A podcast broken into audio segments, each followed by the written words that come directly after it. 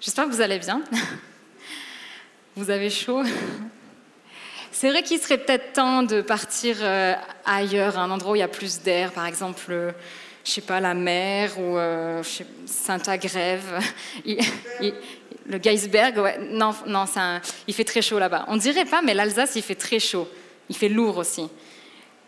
En tout cas, c'est peut-être le moment de faire ses valises et de partir. Je ne sais pas vous, mais le moment où je pars en voyage, je prépare ma valise, il y a toujours ce, temps-là où je me dis, je crois que j'ai oublié quelque chose. Et où on part quand même et on est dans la voiture, là, j'ai oublié un truc, c'est sûr, j'ai oublié un truc. Alors moi, j'ai développé une technique, c'est que je me dis, si j'ai mon téléphone portable et mon portefeuille, j'ai tout ce qu'il me faut pour me débrouiller. Vous voyez un petit peu le sens de mes priorités, du coup Et vous? Quelle est la chose que vous veillez à ne surtout pas oublier dans votre valise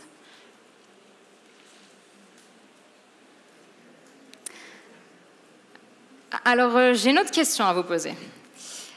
Un peu plus sérieuse peut-être, un peu plus dérangeante.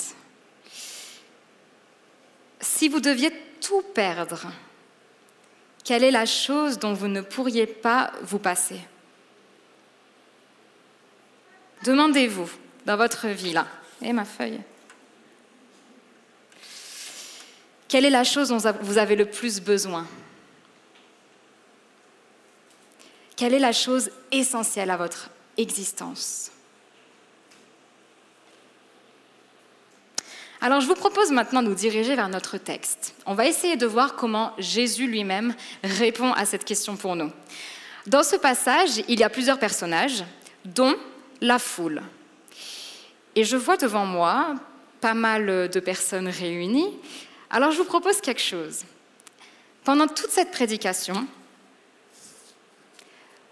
Prenons le point de vue de la foule. La foule, dans ce texte, c'est vous. Ça vous va? Vous n'avez pas le choix. Ok. Alors on va prier avant de lire le texte. Seigneur, merci tellement pour ta présence parmi nous ce matin.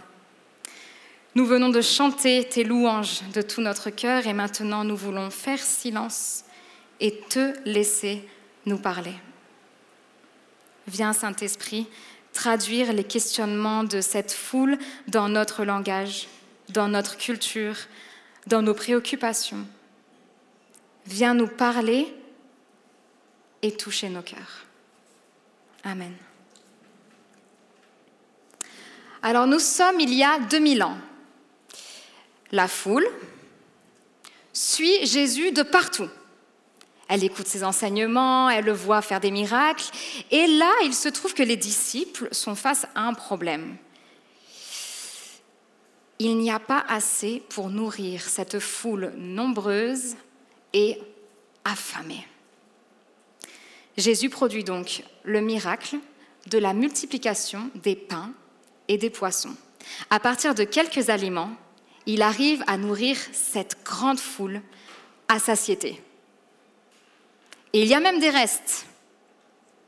Le lendemain, la foule remarque que Jésus et ses disciples ont disparu. Elle est désorientée, mais où est-il passé? Alors, il décide de monter dans des barques, de traverser le lac et de voir si Jésus n'est pas de l'autre côté. Et nous lisons en Jean 6. Ils trouvèrent Jésus de l'autre côté du lac et lui dirent, Rabbi, qui veut dire maître, quand es-tu arrivé ici? Jésus leur répondit, Oui, je vous le déclare, c'est la vérité. Vous me cherchez non parce que vous avez saisi le sens des signes extraordinaires que j'accomplis, mais parce que vous avez mangé du pain à votre faim. Travaillez non pas pour la nourriture qui est périssable, mais pour la nourriture qui dure et qui est source de vie éternelle. Cette nourriture, le Fils de l'homme vous la donnera parce que Dieu le Père a mis sur lui la marque de son autorité. Ils lui dirent, Que devons-nous accomplir? Que devons-nous faire pour accomplir les œuvres voulues par Dieu? Jésus leur répondit, L'œuvre que Dieu attend de vous, c'est que vous croyez en celui qui l'a envoyé. Ils lui dirent, Quel signe peux-tu nous faire voir pour que nous te croyions? Quelle œuvre vas-tu accomplir? Nos ancêtres ont mangé la manne dans le désert, comme le dit l'Écriture. Il leur a donné à manger du pain venu du ciel. Jésus leur répondit, oui, je vous le déclare, c'est la vérité. Ce n'est pas Moïse qui vous a donné le pain des cieux, mais c'est mon Père qui vous donne le vrai pain des cieux. Car le pain de Dieu, c'est celui qui descend des cieux et qui donne la vie au monde. Comme vous l'avez compris, euh, grâce à l'introduction d'Aurélien, on va parler de pain ce matin. Alors, on voit dans ce passage qu'il y a la foule qui discute avec Jésus. La foule demande quelque chose, Jésus répond, puis la foule demande autre chose, puis Jésus répond. Et puis, en fait, franchement, moi, je, lis ça, je me dis juste, est-ce qu'ils euh, se comprennent On dirait que chacun dit quelque chose, mais qu'il y a une incompréhension globale dans ce dialogue. Ça ressemble un peu à un dialogue de sourds. Et des fois, je me dis, tiens, tiens, c'est intéressant parce que je connais ce dialogue de sourds. Regardons. La première question que, que la foule pose est Jésus, où étais-tu? On te cherche de partout. Hier, on a passé une bonne journée. On était ensemble, ça a fini par un pique-nique. Et puis le lendemain, tu as disparu, mais on voulait juste te suivre. Et Jésus leur répond qu'il cherche, qu'il le cherche seulement parce qu'il les a nourris la veille. Il leur dit qu'ils n'ont pas compris le sens de la multiplication des pains. D'accord? Jésus leur explique ensuite que ce miracle-là cachait quelque chose. Il cachait la vie éternelle. D'accord Alors la foule dit, bah ok, euh, dis-nous comment on fait pour avoir la vie éternelle. Nous, on veut bien l'avoir. Qu'est-ce qu'on doit faire pour avoir la vie éternelle? Comment devons-nous faire pour mériter le salut? Tu as déjà posé cette question? Et Jésus répond, ce n'est pas un faire, c'est un croire. Vous devez croire en moi. Vous voyez là cet aller-retour entre les deux? Un dialogue de sourds. La foule entend l'appel à croire en Jésus. Croire en Jésus. Ok, mais à une condition. Il va falloir que Jésus nous prouve qu'il est digne de confiance. Quand on est dans un dialogue de sourds, on peut perdre la confiance entre les deux interlocuteurs. Et on peut se retrouver à dire, OK Jésus, je sens que tu es en train de me parler, je comprends rien à ce que tu dis, juste montre-moi que tu es digne de confiance, et là, je, comprendrai peut-être mieux ce que tu me dis. Je reconnais que je fais souvent ça.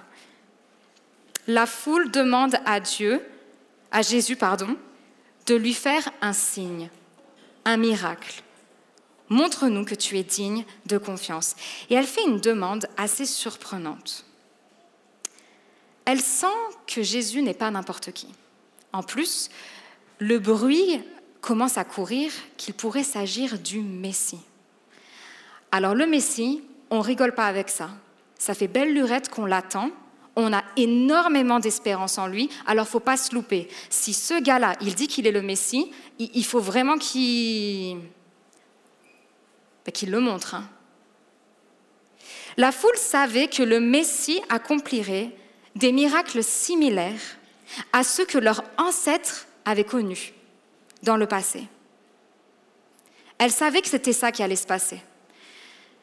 Alors, elle demande à Jésus, OK, prouve-nous que tu es digne de confiance, reproduis le don de la manne. Alors, le don de la manne, c'est quoi? L'histoire de la manne se passe donc presque 2000 ans avant, je dirais, et euh, concerne donc un événement fondateur pour le peuple d'Israël qui est l'Exode.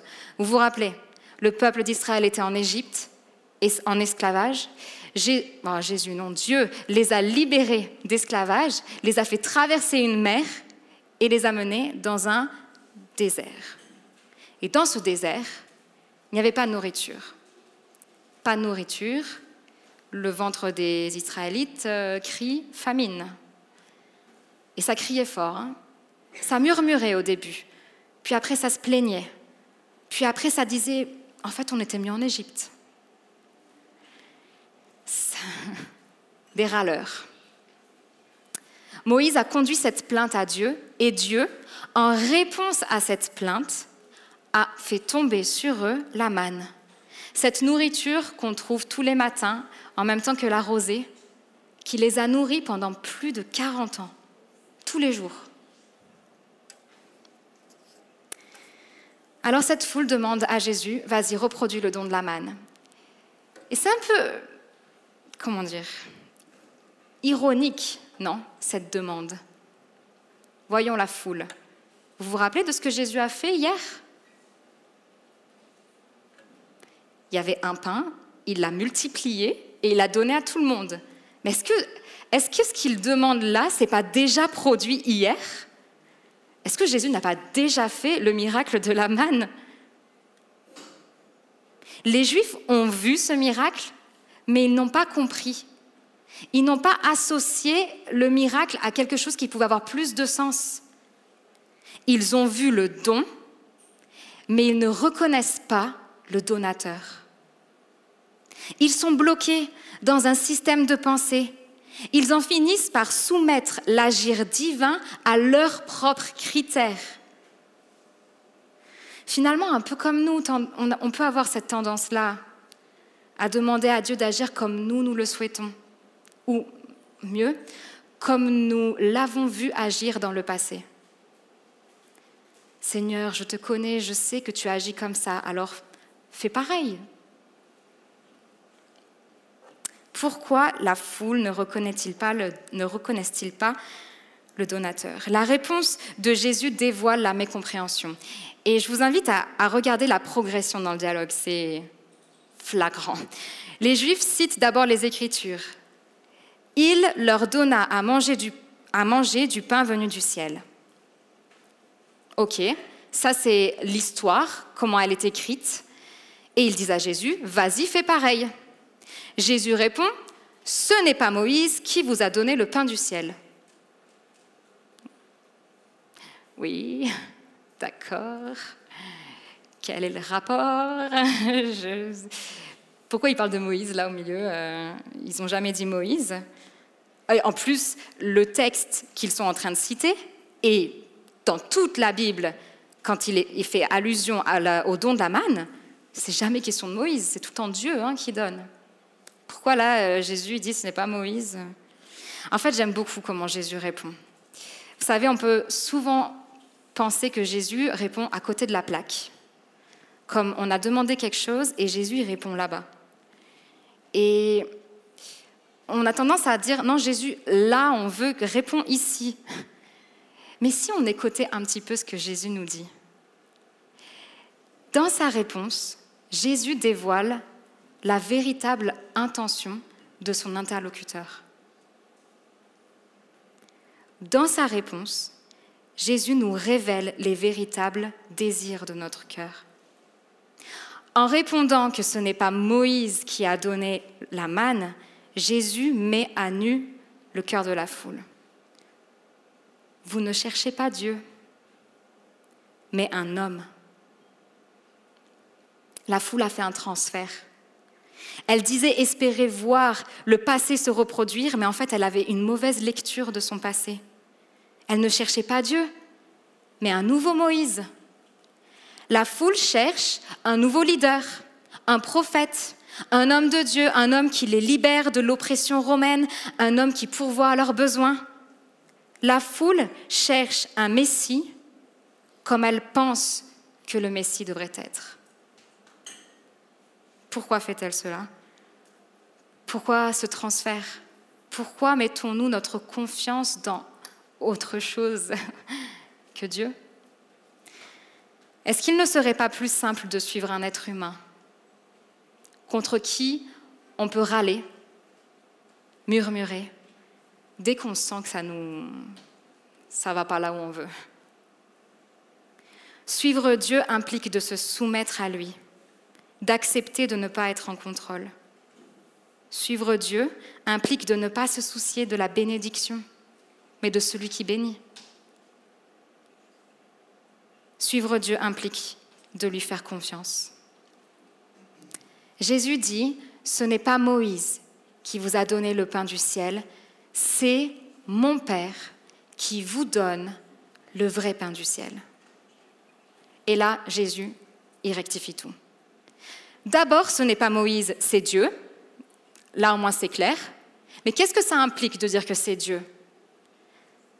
Le don n'a de valeur que lorsque l'on reconnaît le donateur. Mais si c'est Dieu qui donne, c'est déjà bien différent que si c'est Moïse qui donne. C'est le Père qui donne. Deuxièmement, c'est pas il a donné, mais c'est il donne.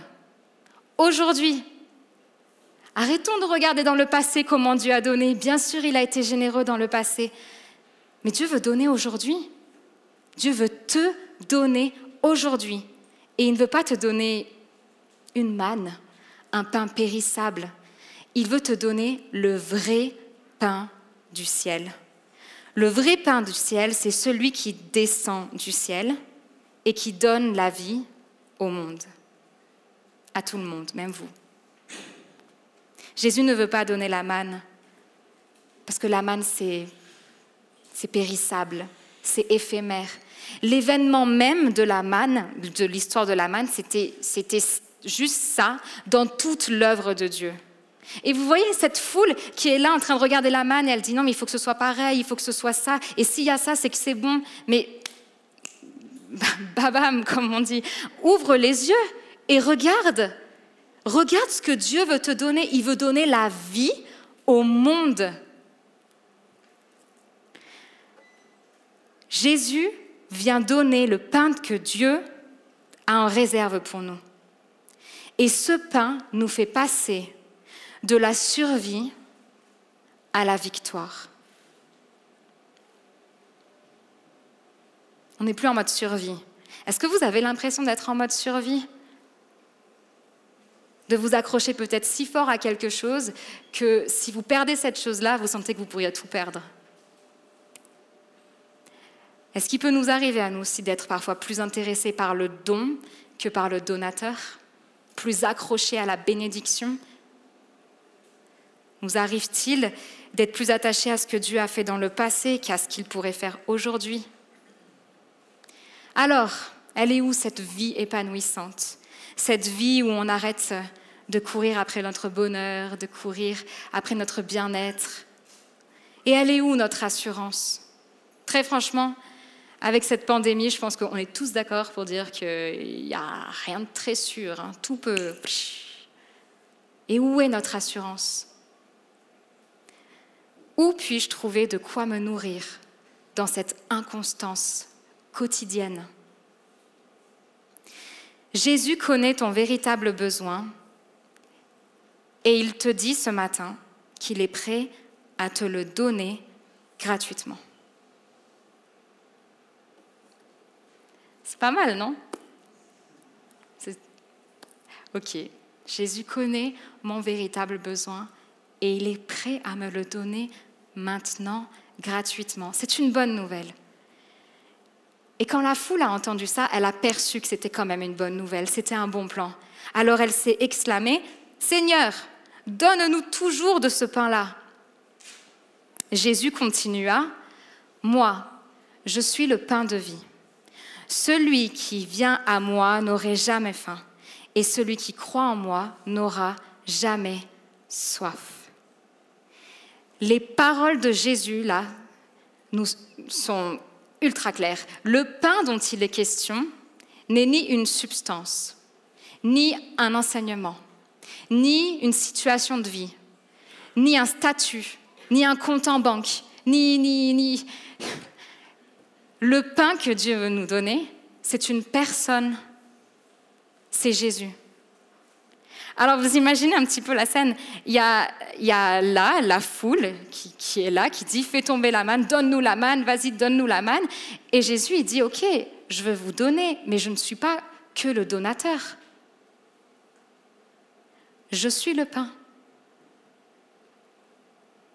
Seigneur, donne-nous ce dont j'ai besoin, donne-moi. Ok, je suis là.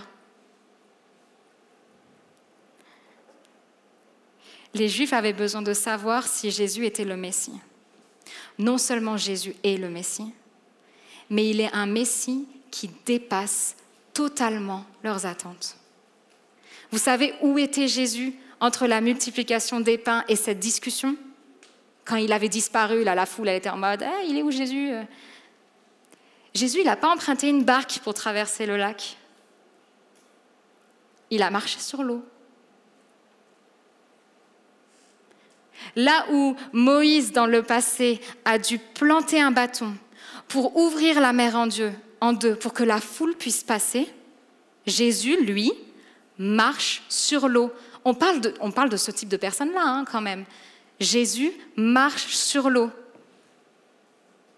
Jésus n'est pas seulement un nouveau Moïse, il est Dieu. Il est Dieu fait homme pour pouvoir être ce don, pour pouvoir être ce pain, pour pouvoir être cette vie dont nous avons tant besoin.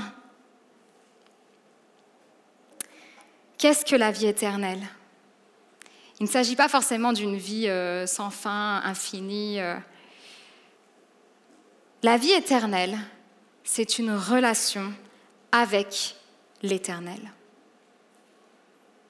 avec Dieu. Et cette relation commence dans le présent, maintenant, par la foi. Et elle dure après la mort de notre corps jusqu'à l'ultime résurrection. Nous marchons vers le jour où nous serons en pleine communion avec le roi des rois. Cette espérance radicale change complètement notre perspective pour le présent. Ma vie sur Terre a une autre saveur quand je comprends que j'ai déjà tout ce dont j'ai besoin. Oui, la vie est un long voyage. Et si je peux me permettre, c'est le plus long de nos voyages. Nous n'avons qu'une seule vie. On est parti et on sait où on va. Il faut se poser les bonnes questions. Il hein. faut vraiment être sûr qu'on sait ce qui est essentiel. Hein. il ne faut pas oublier de quoi se nourrir pour ce voyage. Et nous sommes dans un monde qui nous propose des tas de nourriture malsaine. On est dans le monde du fast-food, hein. fast-food spirituel. Mais honnêtement, c'est éphémère ces trucs-là. Ça nous apporte peut-être un plaisir, un bonheur ponctuel, mais c'est pas ça la joie. C'est pas ça être plein savoir qui je suis, savoir où je vais. Il serait peut-être temps de nous tourner vers celui qui ne faillira jamais. Notre relation avec Jésus-Christ est notre pain quotidien. Cette relation est possible grâce à Christ. Il s'est donné comme un pain. Il est mort est ressuscité. Et si vous en doutez, il suffit de vous rappeler de ce qui s'est passé, en juste tournant nos regards en arrière et, et en regardant la croix. Chaque jour, mangeons de ce pain suffisant. Le jour où Christ m'a ramené de la mort pour me donner la vie.